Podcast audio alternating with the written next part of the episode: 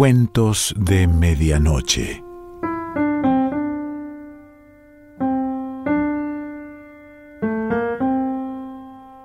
El cuento de hoy se titula Don Pietro y pertenece a Cesare Pavese.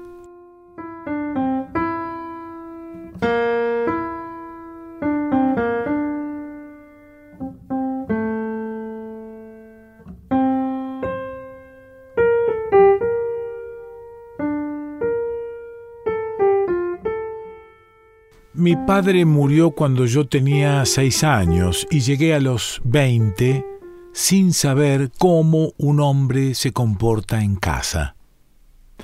A mis dieciocho años continuaba escapándome a los prados, convencido de que sin una carrera y una travesura al día era un día perdido. Mi madre había tratado de criarme duramente como hubiera hecho un hombre, y había conseguido que entre nosotros no se usasen besos ni palabras superfluas, ni yo supiese qué era una familia. Mientras fui débil y dependí de ella, le tuve sobre todo miedo, un miedo que no excluía las escapatorias y los regresos, y cuando fui hombre, la traté con impaciencia, con resignación, como a una abuela. Ahora tenía hasta un trabajo. Y eso también se lo debía a ella, que no solo me hizo estudiar, sino que me obligó a correr el riesgo de una oposición. A ella le tocó explicarme que a mi edad debía ser independiente. Por supuesto continuamos juntos y vivíamos en una casa de la periferia que me gustaba porque delante tenía la avenida y la ciudad, detrás por los ventanales de las escaleras unos prados y más lejos grupos de árboles. Hasta unos años antes vivíamos en el campo y para mí un horizonte verde, caminitos en los prados, las casas entre bosques y cañaverales, querían decir libertad y vacación. Ahora que me pasaba el día detrás de una mesa, me contentaba al regresar por la tarde, con echar una ojeada por las escaleras al gran vacío de cielo y prados, para asegurarme de que seguían existiendo. Pero aun cuando al salir del trabajo me quedaran todavía varias horas de luz, nunca paseaba por aquella zona. Me detenía más bien en la estación central, cuyo ajetreo me gustaba, o vagaba por ciertos barrios alejados al nuestro, donde había fábricas, bullicio y soledades repentinas. Un día que al regresar temprano oí hablar en la sala y mamá me dijo vivamente a través de la puerta, ven, ven a ver quién está aquí, estaba con uno de mis humores vidriosos. Vacilé en la puerta de la sala y aguzé el oído. Comprendí que callaban esperando verme aparecer. Eso me irritó tanto que habría querido estar aún en las escaleras. Retrocedí, grité algo desde el rellano y bajé a todo correr. Cuando se apagó el primer impulso, estaba ya lejos, y al regresar poco a poco al oscurecer, me imaginaba sin querer la escena. Mamá me recibiría sentada a la mesa enfurruñada. En aquella época comíamos en la cocina y una cena de dos acaba pronto, pero yo me quedaría sentado hasta que ella se levantase a recoger. Entonces me metería en mi cuarto y sentado a la ventana, fumando en la oscuridad, esperaría a la noche. No me atrevía a salir, como de costumbre, dejándola sola, y al otro lado de la pared oiría el chapoteo de sus manos con entrechocar de platos. En vez de eso, encontré la casa iluminada y la mesa puesta en la sala, y mamá y don Pietro hablando de mí. Hacía quince años que no venía por casa, y de momento no lo reconocí, pero él enseguida me habló de una tal Ninina, de quien parece que estaba ya enamorado en sus tiempos. Mamá fruncía el ceño, pero sonreía. Cuando nos sentamos a la mesa, habíamos recordado ya tantas proezas de mi infancia que me parecía volver a vivir en la quinta donde pasábamos el verano, por las noches, cuando él y papá llegaban juntos, gritando y riendo por el camino de la verja, y yo los esperaba corriendo a su encuentro y hurgando en los bolsillos de papá, hasta que mamá aparecía en la balaustrada del jardín y se saludaban y charlaban así a distancia, y yo le tiraba a él del brazo, para que no fuese a su casa, sino que viniese a cenar con nosotros. Entre un plato y otro, mamá se levantaba para ir a la cocina y él una vez la siguió mientras continuaba hablando. Yo no sabía darle conversación y aquel ardor no me desagradó. Nos habló de su mujer, una argentina, que iba a reunirse con él en Génova, donde querían instalarse. Don Pietro había sido tan amigo de papá que entre nosotros se decía que fue su muerte lo que lo indujo a correr mundo. Pero ahora era viejo, nos dijo. Era viejo y quería detenerse. Noté que sus ojos oscuros y vivos estaban llenos de energía y alto, con entradas y vigoroso como era todavía, más que envejecido, don Pietro parecía uno de esos hombres que han alcanzado un equilibrio tan sólido que perduran inalterables. A partir de esa noche vino a menudo a vernos.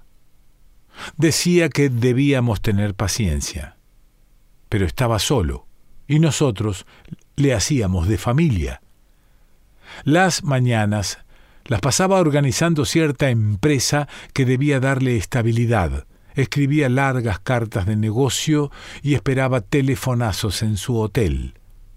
Yo pasaba a mediodía a saludarlo y a invitarle a venir por casa. Lo esperaba sentado en un butacón entre las idas y venidas de la gente y comprendía que un hombre que ha vivido siempre en hoteles, en estaciones y de viaje, debía tener esa cara y esa energía. Don Pietro las había visto de todos los colores en su vida. Y los primeros días habló volublemente de ello con mamá y conmigo, haciendo un gesto de la mano como para decir que aquellos tiempos se habían acabado. Pero a mí me parecía que su voz, su paso, el pronto con que despedía a sus interlocutores y el propio ceño que empleaba conmigo conservaban el tono de su vida reciente. Hasta ahora le había ocultado que trabajaba en el ayuntamiento, pero una vez Mientras lo acompañaba a casa, al versar la conversación sobre mi padre, no pude por menos de confiarle mi empleo. Dijo, distraído, Haces bien, y volvió sobre el tema que le interesaba. En nuestra casa se había dicho siempre que papá, de haber vivido, quería hacer de mí un marino, un capitán de barco, para que me moviese y viese mundo. En mi fuero interno le estaba agradecido por haberme destinado una vida hermosa, y aunque la suerte había querido otra cosa, no por ello dejaba de fantasear mañana y noche, yo solo, cuando salía de casa, sobre que por fin comenzaba mi viaje. Me bastaba caminar hasta el final de la ciudad, hasta los baldíos de los suburbios, y algo ocurría al doblar la esquina de la última casa, en el cielo fresco o en los arreboles del atardecer se me aparecía el mar, un mar nunca visto, inmenso y humeante de puertos, de playas, de fragores.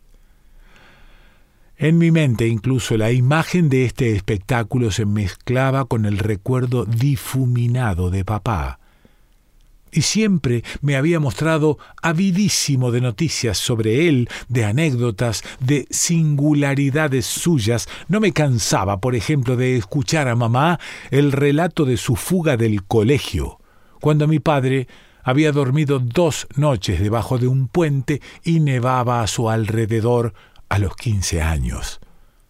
Ahora sé que hurgaba en mis recuerdos, en mis instintos, en toda mi conciencia, para descubrir en la raíz la identidad de mi natural con el suyo, sólo porque en él sentía prefigurado mi destino.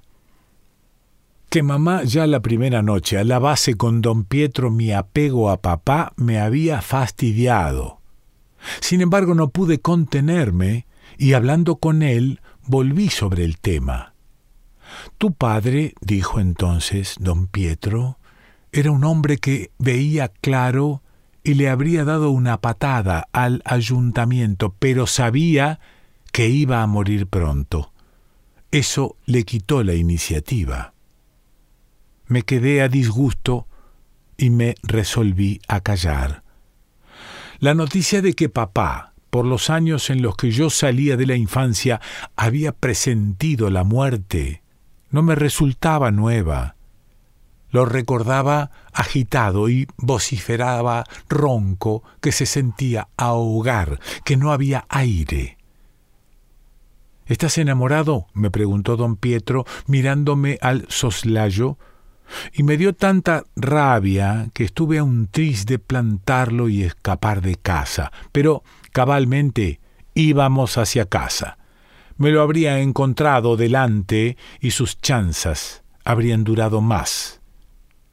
Me contenté esa tarde con volver a sacar la conversación de sus tiempos, y mamá, que siempre me había enseñado a no ceder a la ira, poniéndome el ejemplo de papá, que aun sabiendo que iba a morir, había vivido sobrellevándolo, dijo esa noche que si Enrico hubiese llevado la vida de Pietro, quizá no hubiera muerto porque lo que lo había matado había sido el resignarse, el emperrarse en un trabajo sedentario sin tomarse jamás una distracción.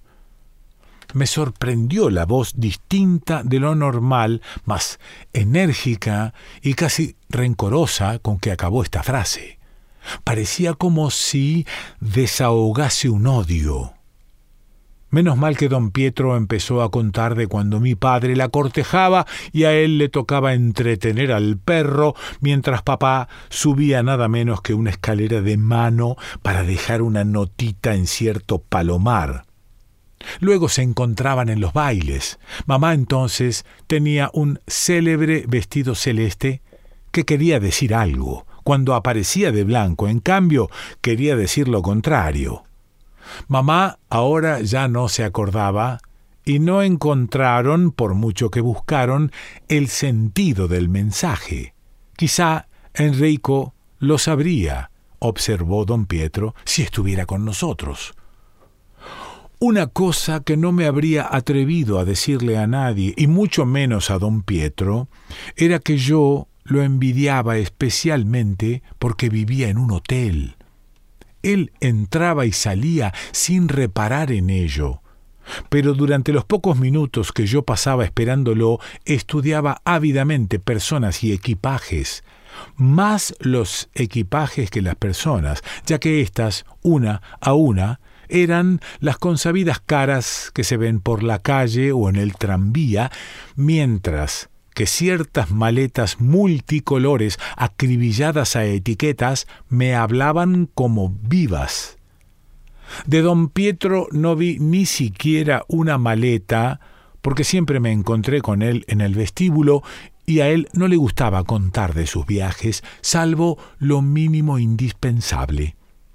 Estaba más bien preocupado por sus telefonazos. Y un día que el portero le dio una carta, cuyo sello vi al vuelo que era exótico, apenas la miró y se la metió en el bolsillo. Dos días después, de repente dijo, parándose en la puerta del hotel, que su mujer estaba en Génova. Se marcharía al día siguiente. Vino a casa a la cena de despedida y trajo champán. Para estar alegre, dijo, porque su mujer no toleraba la alegría y era el último que iba a beber. Mamá nos miró beber preocupada, pero cuando don Pietro brindó por el futuro, alzó también ella con sus dedos huesudos la copa y tocó la suya y luego la mía con mucha seriedad. No le vi los ojos porque yo había tomado un sorbo y nadaba en otros pensamientos. Ni la miré a la cara cuando le dije que salía con don Pietro para acompañarlo al hotel, pero recuerdo que nos recomendó a los dos que no nos enfriáramos. Era una noche de niebla, y no sé por qué había querido salir con nuestro invitado. Probablemente como ya lo había hecho otras veces, seguí la costumbre, pero también me parecía imposible que se fuera así, como una visita, sin volver sobre la conversación de mi padre y de mi futuro. En su fuero interno seguro que pensaba que yo debía cambiar de vida. La calle estaba trazada por montones de nieve y entre un banco y otro de niebla titilaba alguna estrella. Hice observar a don Pietro que al día siguiente haría bueno, sería un alba roja de niebla y de sol. Él olfateó el frío y me preguntó a qué hora iba a la oficina.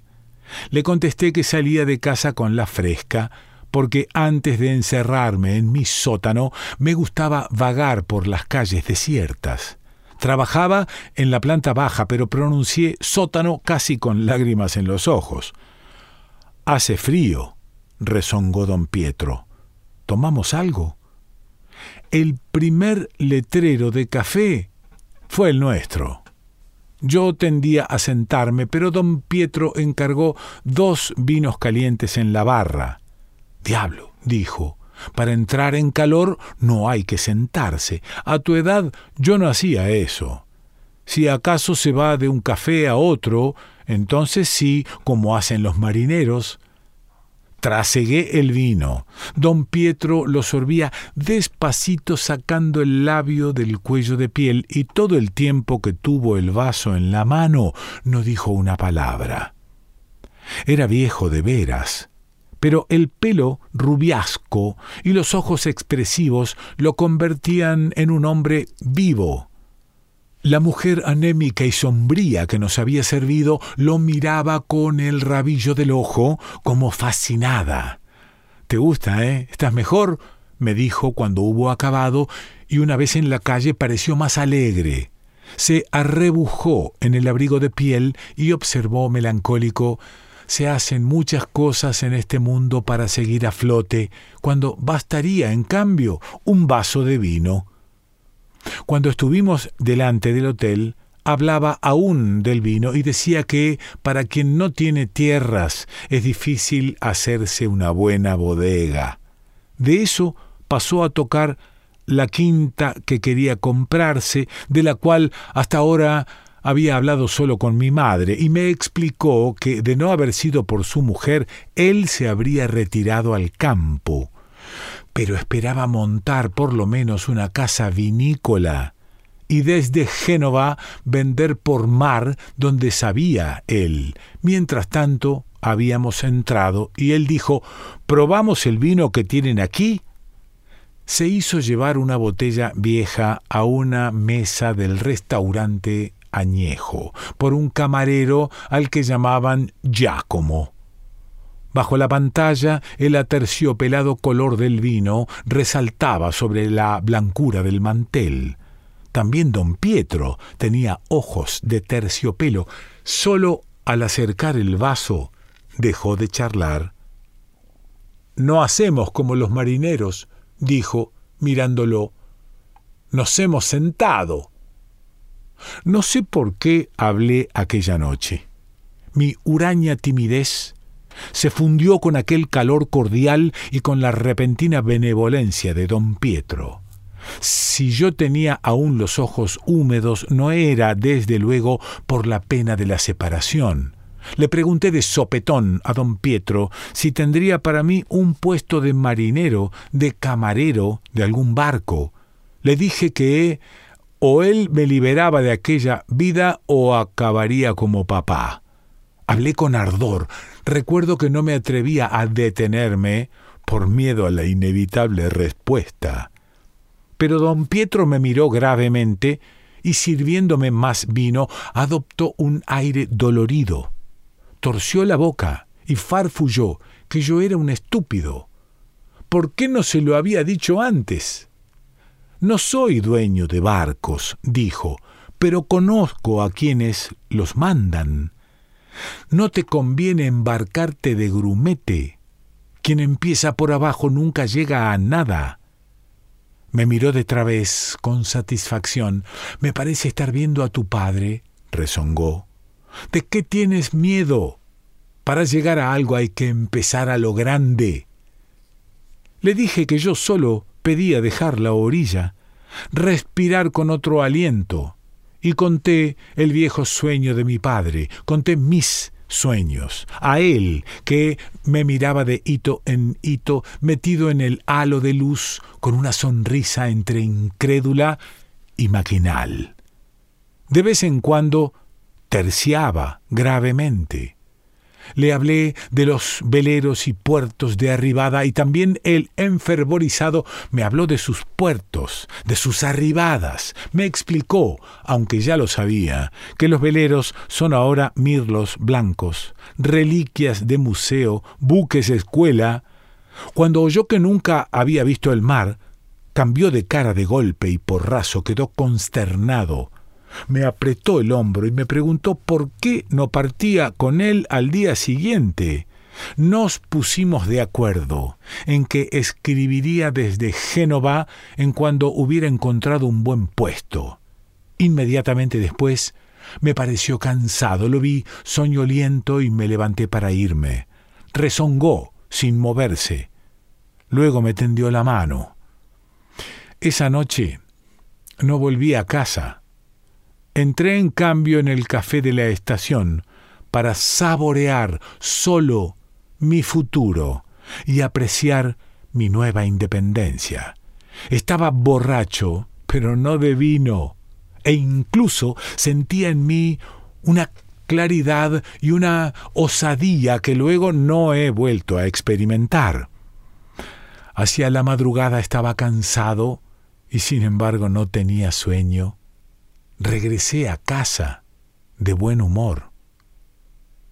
No fue fácil calmar a mi madre, pero la idea de que dentro de poco tendría que habituarse a una ausencia muy distinta me convirtió en un buen chico. Naturalmente, no quería creer que hubiese pasado la noche solo, y esta imaginación suya me divertía. Vendrían también las mujeres más adelante.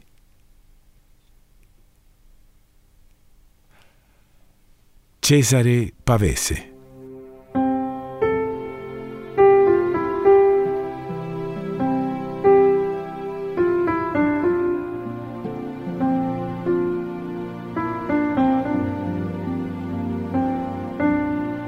Cuentos de Medianoche.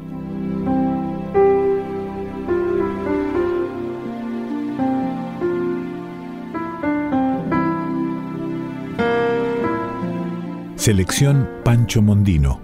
Idea y lectura Quique Pessoa.